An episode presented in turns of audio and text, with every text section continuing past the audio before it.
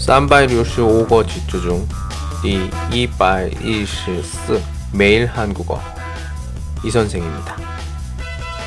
나는 소설을 쓸 수 있다. 나는 소설을 쓸 수 있다. 我会写小说.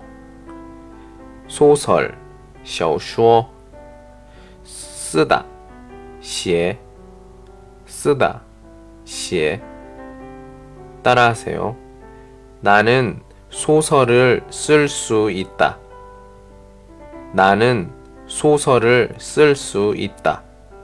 오늘은 여기까지. 안녕.